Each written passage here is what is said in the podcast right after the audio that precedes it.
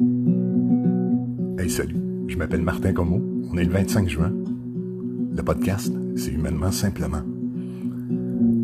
Rappelle-moi le jour et l'année. Rappelle-moi le temps qu'il faisait. Je suis tellement content de vous retrouver. Et si j'ai oublié, tu peux me secouer. Cette semaine, je vous parle des acquis de la pandémie. S'il me prend l'envie de m'en aller, Ce que j'en ai retenu. ferme-moi et jette la clé. Ah c'est pas mal le fun. Allez,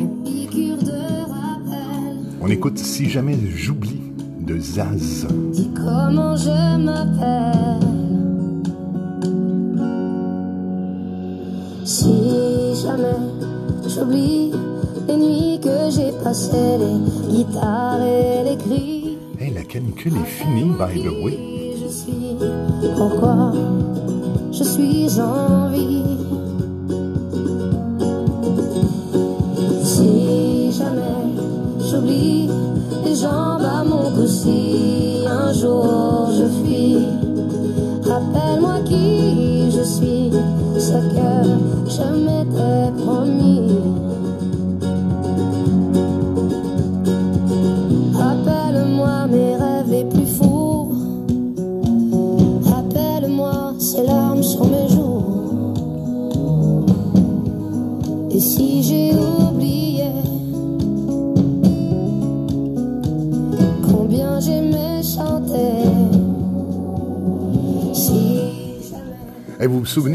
avais promis, dès les premiers épisodes, que j'allais pas déconfiner euh, sans perdre de vue ce que j'avais retenu, que j'allais pas retourner dans le cirque.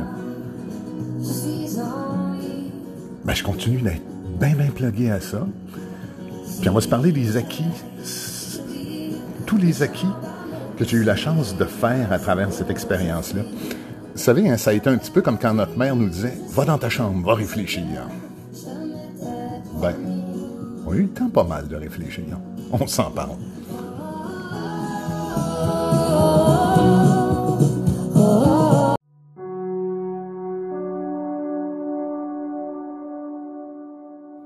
Déjà 11 épisodes. Cette aventure-là, elle a commencé le 26 mars. C'était mon premier podcast, 15 minutes 22. Euh, 66 auditeurs, auditrices. Ça, ça me touche beaucoup. Puis depuis le temps, ben, ça a monté, ça a monté. On est rendu 300 ensemble. Chaque semaine. Et je viens d'en sauter une. Vous savez, euh, je suis un perfectionniste. hein, Il y en a, y en a pas mal qui ne savent pas, mais je, suis un perfectionniste. Et pour moi, faire ce podcast-là, avec, euh, j'utilise un- une application qui s'appelle Anchor. Et euh, je le fais avec mon téléphone, puis je le fais avec un, un petit speaker Alexa, puis j'ai choisi de ne pas me casser le basic, comme on dit en québécois, de ne pas me casser la tête. Et pour moi, c'est, tout un effort, ça. D'accepter le, le, le son un peu euh, mauvais, d'accepter euh, le mixage, les coupures euh, euh, sèches. Mais c'est correct, c'est un exercice bien fun. Hey, cette semaine, ce que j'ai appris pendant cette pandémie-là, hein, vous savez, c'est, le 26 mars, je ne vous l'ai pas raconté, mais euh, quelques jours il se passait un événement euh, que je pourrais appeler traumatisant, moi, dans ma vie. Euh, il y a eu quelque chose que je pourrais même appeler de, de, de violent, hein, qui, a, qui, a, qui, a, été relié à ni euh, la famille, ni rien, mais qui a été une situation très, très difficile à vivre au niveau personnel et qui a causé un choc post-traumatique euh, qui existe encore, qui n'est pas effacé, qui n'est pas... Euh... Puis ensuite, ben, le confinement, puis arrivait euh, hein, ce que ça a été comme obligation. Puis, euh, bon, séparation, plein de trucs à dealer, plein, plein, plein, plein, plein de trucs à dealer, comme vous, hein, comme vous autres, l'insécurité financière, etc. Et se confiner chez soi, ben, c'est euh, un exercice à la fois de solitude, c'est un exercice de retour à soi, c'est un exercice de confrontation à tout un changement. On en a parlé dès le début, je ne recommencerai pas cette longue chanson-là. Mais, chose certaine, je ne savais pas combien de temps ça allait durer tout ça. Et le mot le plus important pour moi est résilience. Cette semaine, on va se parler de ce que j'ai retenu, moi. Puis la résilience, qui est un mot que je mets au cœur de ma vie, c'est-à-dire rebondir devant les obstacles, les situations difficiles de la vie, rebondir. Revenir en force, se propulser à travers les épreuves. la résilience. Et pour y arriver, il fallait que je revienne vraiment hein, à la pyramide de Maslow et je vais vous mettre euh, dans le billet. Hein, vous allez sur le site web humainement.ca et je fais toujours un billet accompagnatif de l'épisode. Et je vais m'assurer de vous mettre la pyramide de Maslow là-dedans. Mais chose certaine, euh, ce qui était important pour moi, puis comme pour vous, hein, c'était de sécuriser les besoins de base à la base de cette pyramide-là. c'est une pyramide de nos besoins. À la base, ben, c'est manger, se loger, se vêtir, mais il y a aussi et être aimé. Et tout ça a été shaké en même temps pour chacun d'entre nous. Et soit on se résignait à cette situation puis on, s'apitoyait sur notre sort, ou soit on rebondissait. Puis j'ai été euh, euh, flabbergasté, prenons ce terme-là, mais assommé, pour être plus euh, francophone, de plein de gens autour de moi qui ont fait la démonstration d'une résilience, la capacité de se propulser, de s'élever, de se rendre, de se projeter plus haut à travers une difficulté qui était commune à chacun d'entre nous. Ces femmes et ces hommes étaient résilients, résilientes. À travers l'épreuve, ils trouvaient une façon de grandir et de se propulser. Pour y arriver, le premier gain que j'ai eu du COVID a été de me rendre compte que si je ne crée pas, si je ne me mets pas en mode création, que ce soit dessiner, que ce soit écrire, que ce soit produire ce podcast-là, que ce soit me mettre en marche d'une façon créative, et ça peut être très bête, là. Euh, on y reviendra là-dessus sur la création dans un autre podcast, mais ça n'a pas besoin d'être de grands dessins, de grandes œuvres d'art. Ça a tout simplement pour moi besoin d'être une photographie que je prends, un moment où je m'arrête dans la rue, dans une ruelle, pendant que je prends une marche, un moment où je constate la beauté du monde. Et chaque jour, créer quelque chose. Que ce soit créer une photo, créer un poème, euh, faire une réflexion, la noter sur un post-it, dessiner autour, mais créer, demeurer dans un esprit de création. Ça, ça a été le premier, premier gain et ce qui m'a permis, moi, de devenir résilient, de me propulser. Le podcast en est un. Le podcast est un moyen pour moi de création qui m'a tenu en relation avec vous, qui m'a tenu en relation aussi avec les émotions, les sentiments que je vivais, puis qui m'a permis de les exprimer, de les confronter, de les challenger avec vous autres, avec vos opinions, avec vos retours, que ce soit par Messenger, que ce soit par texto, que ce soit par courriel que vous m'envoyez. Mais ça m'a permis de challenger ça et de me rendre compte qu'il y avait une petite communauté, ça n'a pas besoin d'être 3000 personnes, mais une petite communauté de gens qui avaient envie de rebondir et pour qui créer, et je le répète par un moyen aussi bébête soit-il, n'a pas besoin d'être une œuvre d'art, mais se mettre en création dans un moment où on est confronté à une difficulté. Je rappelle le journal d'Anne Frank, ce moyen d'expression était pour elle au cœur au cœur d'un des épisodes les plus désastreux et les plus inhumains de notre histoire, ce moyen d'expression pour elle est devenu aujourd'hui une des œuvres qui nous est le plus chère. Alors voilà, on s'envoie une toune. Je vous reviens pour un autre segment.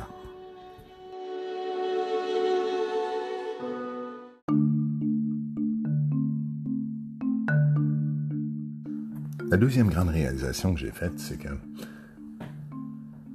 on peut-être le saviez-vous que ça allait durer autant de semaines, mais dans mon cas, non. C'est pas la première fois où je me retire cependant dans une, que ce soit en thérapie, que ce soit en, période de méditation plus ou moins longue, que ce soit dans des retraites de silence, dans des longs moments de réflexion, dans des longs moments où je fais le point, où je regarde où j'en suis rendu.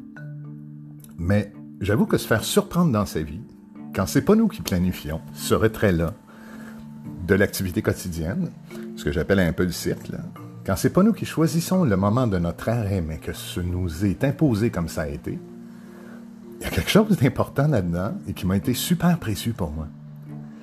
Ce trois mois-là a été un moment où, bien qu'imposé, hein, bien comme une punition que maman nous donne, je vous l'ai dit en début d'émission, hein, va dans ta chambre, va réfléchir, ça a duré trois mois. C'est pas terminé, by the way. Je vous souhaite la même chose. Mais je me suis rendu compte que ça peut prendre au moins aussi longtemps que ça pour faire de très, très grands constats sur ma nature, sur mes aspirations, sur mes valeurs. Mes valeurs, j'appelle ça mon livre de loi, ce par quoi passent mes décisions. C'est quoi le filtre par lequel j'évalue les choses, j'ai des émotions, j'ai des sentiments et je fais des choix. Ça passe par mes valeurs. Et quand on est confronté pendant trois mois dans une situation aussi euh, déséquilibrante, hein, euh, que ce soit dans nos achats, que ce soit dans notre mobilité, que ce soit dans nos, euh, dans nos relations avec les autres, mais aussi avec notre famille, avec ceux qu'on peut ou ne peut pas rencontrer, il y a tout un tas de nouveaux facteurs qui viennent nous confronter puis nous faire réfléchir. Et ça, pour moi, ça a permis de me rendre compte que ça prend d'aussi longues périodes, je suis rendu à 48 ans, bientôt la cinquantaine, ça prend d'aussi longues périodes pour être en mesure d'avoir un éclairage consenti, introspectif, réfléchi, à la limite sage, puis orientant, qui est un mot galvaudé, là, mais orientant sur ma propre vie. Ça prend ce temps-là aussi pour découvrir autour de moi quand les mêmes gens sont confrontés au même challenge, voir eux aussi le livre de loi qu'ils prétendent avoir, c'est-à-dire leurs valeurs, et voir si leurs valeurs tiennent le coup. Comment se comportons-nous tous confrontés à la même chose? Comment, dans le même moment de réflexion que nous avons tous eu, tous et toutes, on en a profité comment? J'ai été réjoui, surpris, euh, euh, assommé de voir comment des gens m'ont euh, tellement réjoui, m'ont tellement surpris. Je ne m'attendais pas à, des succès, à des initiatives de certaines personnes, à des, à des talents qu'ils ont mis en valeur, à des opportunités qu'ils ont saisies, à des mouvements qu'ils ont mis de l'avant, au même chapitre que d'autres, euh, m'ont déçu par le peu de respect qu'ils avaient de valeur qu'ils mettaient pourtant en avant dans le quotidien, quand ce cirque-là que j'appelle, hein, quand on est tous pris dans le quotidien puis qu'on affirme ce qui est supposé nous tenir à cœur, mais tout à coup, ben, on était tous confrontés à être ou ne pas être respectueux, respectueuses, tenant nos valeurs à bout de bras ou pilant dessus, c'est selon. Mais j'ai appris que ça peut prendre une période aussi longue que trois mois pour être en mesure d'avoir ne serait-ce qu'un éclairage un peu réel, pas mal vrai, pas mal sensible et pas mal branché sur ce que je suis comme être humain, pour réaliser si oui ou non, il n'y a pas des grands changements qui est temps que je fasse à l'intérieur de moi à l'intérieur de mes valeurs aussi, à l'intérieur aussi des gens avec qui je transporte ces valeurs-là, avec qui je porte ces missions de vie que je veux avoir, ces valeurs que je veux entretenir. Ça prend du temps. Peut-être que la vie nous a donné une bonne claque pour nous obliger à aller faire un tour dans notre chambre.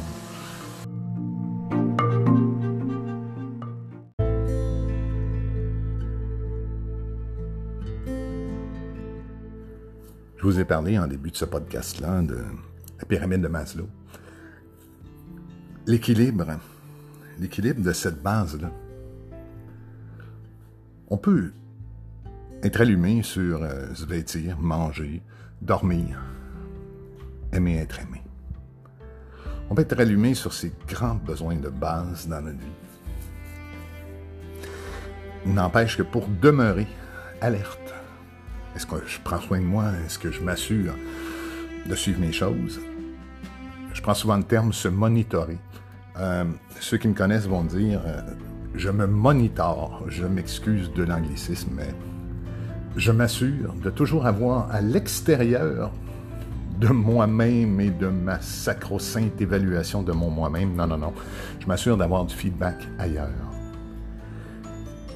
J'ai pris quelques outils tout au long de ces douze semaines-là. Un des outils que j'ai trouvé utile, mon Fitbit. Je me suis enfin acheté un bracelet Fitbit. Hein. Fitbit, c'est une, espèce de petite patente qu'on se met autour. C'est une montre. Là. Mais ça monitore aussi notre rythme cardiaque, nos habitudes de sommeil, Euh, ça monitore aussi le nombre de pas qu'on fait, mais aussi en activité le rythme cardiaque. Puis on peut se fixer tout un tas d'objectifs. C'est ce que j'ai fait aussi, des objectifs quotidiens. M'assurer d'avoir une hygiène de vie. Parce que dans ce confinement-là, on n'avait pas euh, les mêmes habitudes ou le même entourage. Hein. Fait qu'il fallait se, réapproprier sans feedback relationnel habituel se réapproprier une façon de se suivre soi-même. Alors ça, pour moi, c'est la première fois, puis j'ai tellement condamné les gens qui faisaient du jogging avec une patente de même, puis qui partageaient ça, puis qui se trouvaient donc bon. L'objectif pour moi n'était pas ça. C'était vraiment d'arriver et de suivre au niveau calorique, euh, au niveau dépenses énergétiques, au niveau qualité du sommeil, au niveau euh, du rythme cardiaque, comme je vous ai dit tantôt, mais aussi au niveau au repos, je suis quelqu'un pour qui la méditation est importante et c'est le deuxième outil que je suis allé me chercher.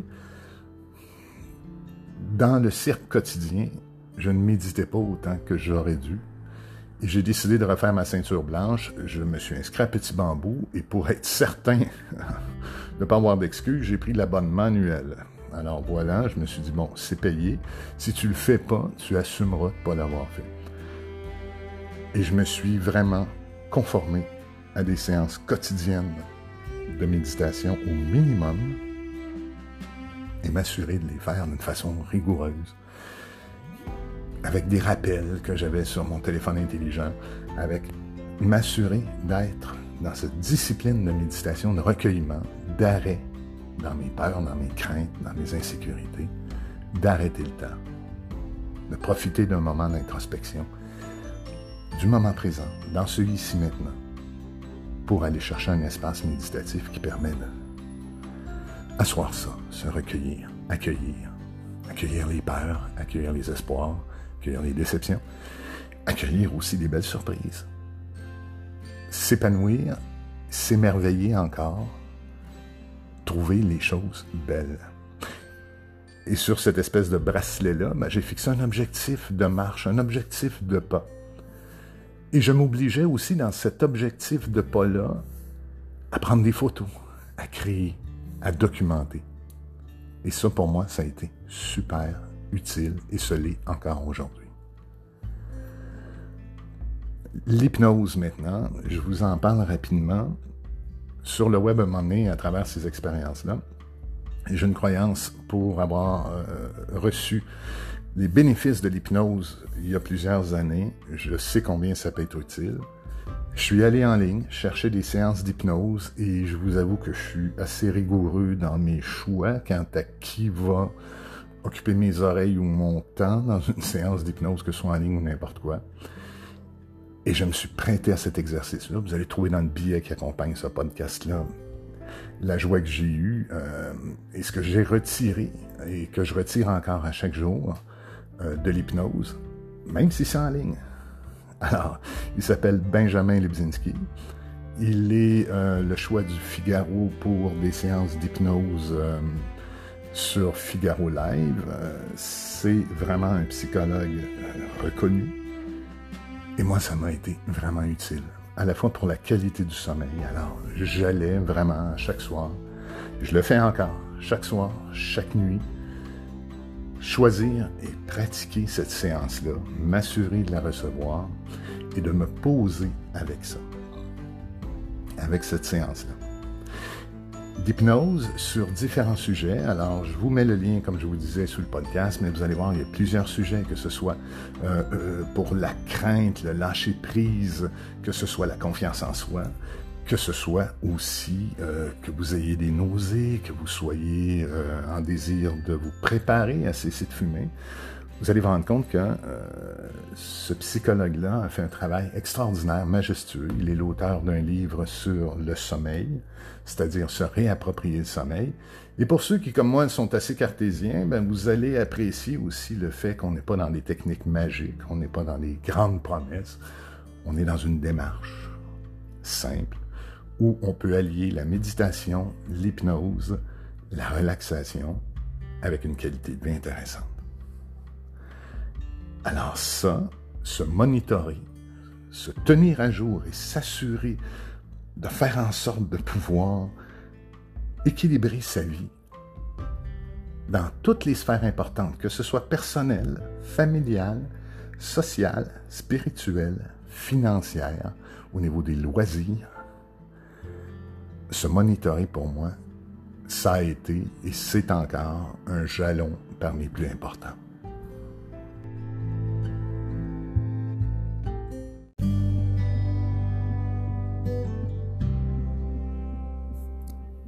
J'ai eu la joie plus, euh, plus récemment, euh, en 2019, de travailler avec euh, des sentences vie, des gens qui avaient des sentences vie, qui étaient en attente d'une libération conditionnelle, des 25 ans ferme et plus. donc, avoir la joie de les côtoyer, avoir la joie de travailler avec eux, avoir la joie de me nourrir de leur crainte aussi et de leur espoir de comment ils voyaient la vie après un confinement pas mal plus long que le nôtre. Et à un moment donné, j'ai été appelé à choisir un agenda, un agenda pour eux. Euh, et ça a été tout qu'un tout qu'un casse-tête pour moi. Euh, je suis pas certain que je vais vous le nommer euh, parce que c'est pas une question de faire de la pub, c'est une question de méthode. C'est un agenda qui coûte une trentaine de balles et euh, qui permet à chaque jour de mettre en place à travers un processus d'introspection différentes priorités. Confronter nos valeurs. Regarder un peu euh, comment on va orienter nos jours avec notre système de valeurs, avec ce qui est notre foi aussi, pour ceux et celles qui ont une foi, bon, dans mon cas, c'est la foi bouddhiste, mais quelle que soit votre confession, ou quelle que soit votre foi ou votre absence de foi, il n'en demeure pas moins que ce fait tout partie de nos réflexions et de notre façon d'agir. J'ai choisi euh, de me traiter avec, de me traiter avec cette méthode-là. Pendant cette période de confinement, moi, j'ai choisi que c'était important aussi que j'utilise ça. Et à chaque jour, cet agenda-là me demande de trouver un message que je, m'envoie à moi-même aujourd'hui. Et euh, tiens, je vous partage celui d'aujourd'hui. Je suis le seul juge de ma vie qui sera là jusqu'au, jusqu'au dernier jour de celle-ci. Alors je répète, sans bafouer, je suis le seul juge de ma vie qui sera là jusqu'au dernier jour de celle-ci. Puis ensuite, ben, le matin, on commence à remplir. Hein? C'est quoi mon état d'humeur ce matin? Alors, une chose qui vraiment m'enthousiasme, alors on inscrit une chose qui... Ça me tente, ça, aujourd'hui, ça me drive. Un mot qui pourrait décrire le genre de personne que je veux être aujourd'hui. Et pourquoi? Ben moi, aujourd'hui, j'ai écrit résilient. Quelqu'un qui a besoin de moi aujourd'hui dans ce plan de match-là. Et on inscrit le nom d'une personne. Une situation qui peut soit me stresser, et je m'excuse, hein, c'est parce que je vous fais une traduction en même temps, malheureusement ce n'est qu'en anglais, euh, une situation qui peut me stresser ou me sortir de mon plan de match. Puis moi, ben, j'ai mis euh, me perdre dans les SMS, les courriels, les textos. Aujourd'hui, c'est un mode de communication auquel j'adhère vraiment très peu et que je trouve qui me coûte beaucoup de temps. Ensuite, la meilleure façon d'être la meilleure version de moi-même aujourd'hui, je vais avoir à dealer avec quoi? Et j'ai inscrit proposer un dialogue réel qui exclut le texto. Ensuite, on nous demande en 5, trouver une personne que je pourrais euh, surprendre pardon, avec un petit mot, un cadeau ou un signe d'appréciation. Puis on inscrit le nom d'une personne. On se force à apprécier quelqu'un, à le surprendre, à sortir de son soi-même une action que je peux faire aujourd'hui qui démontrerait que je suis en ligne droite avec mes valeurs. Alors moi, j'inscris quelque chose là. Une chose que je peux faire aujourd'hui qui va me sortir de ma zone de confort. Hey, Jimmy, réaliser mon podcast. Parce que ces temps-ci, dans une période où, hein, avec la reprise, euh, le déconfinement, ben, mon téléphone sonne beaucoup. Il faut que j'assoie ça, puis que je laisse pas ça me submerger. Et si j'étais un aidant envers moi-même, si j'étais quelqu'un qui est euh, en charge de m'aider, qu'est-ce que je me dis Alors moi, j'ai écrit, coûte que coûte, lâche pas de monitoring, continue de méditer et reste collé à tes valeurs et tes principes. Ensuite, euh, le gros projet que je dois absolument garder derrière, derrière ma tête, que je ne dois pas perdre de vue, celui que je dois poursuivre, même si aujourd'hui je ne peux pas m'y consacrer, et j'inscris un truc. Un indice, ma fille est dedans. 10. Euh, je saurai que j'ai été une meilleure personne aujourd'hui si j'arrive à faire. Et j'écris, ben, j'ai réalisé ce qui est écrit ici. Puis ensuite, ben, trois priorités. Hein. On demande trois buts dans la journée. Puis on demande des tâches qui doivent absolument être faites. Puis ça peut être aussi niaiseux que renouveler votre permis de conduire. Ça peut être aussi niaiseux que euh, aller acheter du lait parce que... Puis ça peut être aussi important que, dans mon cas ici, il y a un chat malade, un chat vieillissant, il y a eu les canicules, il y a un lapin aussi. Alors, tu sais, des fois, il y, a, des petites tâches à mettre là-dedans, puis il y a des plus grosses tâches hein, qui peuvent être, euh, je sais pas, mon retour de taxes, tout un tas de trucs. Et le soir, ben, il y a aussi une rétroaction. Et le soir, ben, je me prête à l'exercice de faire une rétroaction.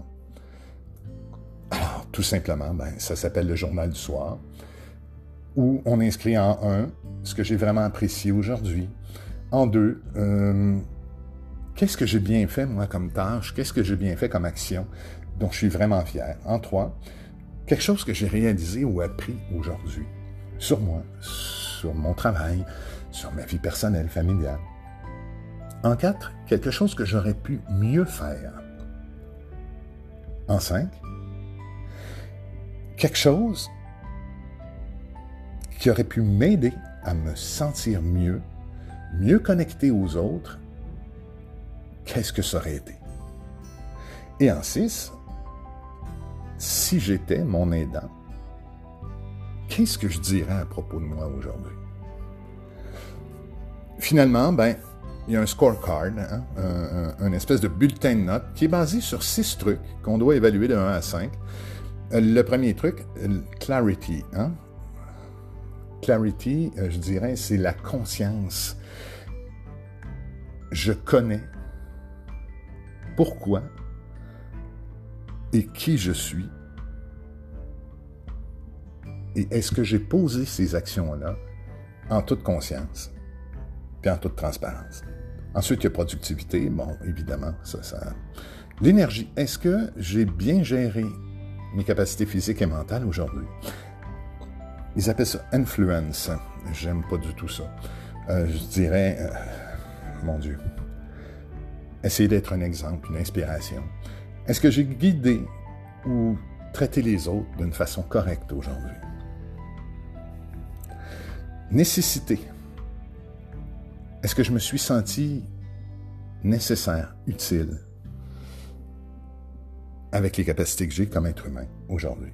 Et finalement, le courage. Est-ce que j'ai vraiment shared my real self thoughts and feeling today? Est-ce que j'ai vraiment partagé avec authenticité, avec transparence, mes pensées réelles, mes sentiments, mes émotions? Ce que je suis authentiquement. Chaque jour, chaque matin, je remplis la première partie que je vous ai dite. Chaque soir, je remplis la deuxième. Ça fait aussi partie du monitoring. Et je vous dis, ça m'a sauvé la peau dans cette période où des fois il y a eu de la peine, des fois il y a eu des joies, il y a eu des déceptions, il y a eu du gros fun. Important de centrer puis de regarder où on s'en va.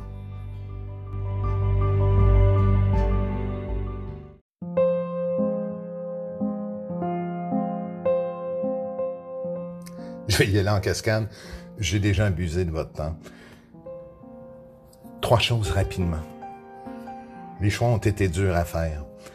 Il y a euh, un équilibre que j'ai choisi de mettre dans ma vie, notamment entre les réseaux sociaux, mais aussi notamment entre mes heures d'écoute de télé, entre mes lectures. Il y a eu des choix qui ont été déchirants sur mes habitudes, ce que je mettais dans mon quotidien habituellement. Des gens qui faisaient partie de mon réseau et où je me rendais pas compte qu'ils faisaient aussi partie d'un réseau d'influence. C'est-à-dire que, que ce soit ce qu'ils me partagent sur Facebook, ce qu'ils publient, ce à quoi ils m'identifient, etc. Quand la vie va vite, quand on est dans le cirque, on n'a pas le temps de filtrer. Mais à un moment donné, je me suis rendu compte que des gens que j'appréciais énormément avaient des tendances racistes, misogynes, avaient des tendances qui respectaient pas mes valeurs, mes principes, l'espèce de compassion, de bienveillance que j'essaie de mettre dans ma vie. Et je suis pas le meilleur là-dedans tout le temps. Mais sauf une chose, je m'arrange pour que ce soit le projet qui est toujours en toile de fond, la bienveillance, la compassion, l'amour, l'accueil, la générosité, l'écoute, l'ouverture à l'autre. J'ai fait des ménages dans mes médias sociaux. J'ai éliminé des amis. Je suis rendu autour de 80, avec une bonne portion de clientèle là-dedans, c'est dire. Il y a des choix déchirants à faire. Mais à un moment donné, je me suis rendu compte que ce réseau d'influence-là, ce qui gravitait autour de moi et qui émettait sur les médias sociaux, que pour moi, c'était pas un moyen. Je me suis aussi ramené à l'essentiel. Ça fait des milliers, des millions d'années que les êtres vivants communiquent, émettent à l'aide de leur propre corps, de leur corde vocale chez les animaux.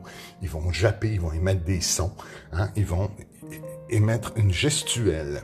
Ils vont entrer en contact direct. J'ai choisi que pour moi, les gens qui n'étaient pas capables de communiquer par autre chose que SMS, texto, courriel, ça faisait pas partie de l'entourage que j'avais envie de cultiver. Les gens qui euh,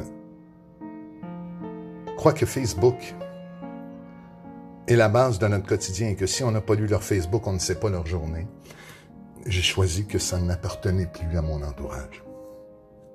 J'ai choisi que c'était pas le genre de vie que j'avais envie de mener. J'ai choisi aussi, même quand l'aide a été bloquée, l'aide psychologique au Québec, très difficile, hein, avec le confinement et tout ça. Euh, le psychologue dont je vous ai parlé au niveau de l'hypnose fait des sessions euh, j'ai même pas envie de vous parler du prix de tout ça. Mais je peux vous dire qu'il existe dans le monde des possibilités de rejoindre un psychologue. Et des fois, il faut aller en dehors des frontières. Il faut accepter de payer en euros. Et on peut commencer une démarche psychologique, euh, d'entraide, se monitorer soi, demander de l'aide extérieure, demander du feedback. Et que ça peut valoir la peine d'aller au privé à l'extérieur pour arriver à tout simplement mieux réagir avec toutes les nouvelles contraintes qu'on peut vivre en ce moment, qui sont insécurisantes, puis qui amènent de nouveaux challenges. chose certaine, j'ai aussi décidé de m'éloigner des gens qui prétendaient en ces temps-ci être capables de tout faire tout seul. Être capable de tout mener, ça, tout seul. Il y a 10 grands facteurs de dépression, vous irez voir sur Internet ce que c'est. L'ensemble d'entre nous sommes confrontés à 5 minimum. C'est pas rien. C'est vraiment pas rien. Lâchez pas. Moi, j'ai tellement appris de ça et j'ai surtout appris une chose.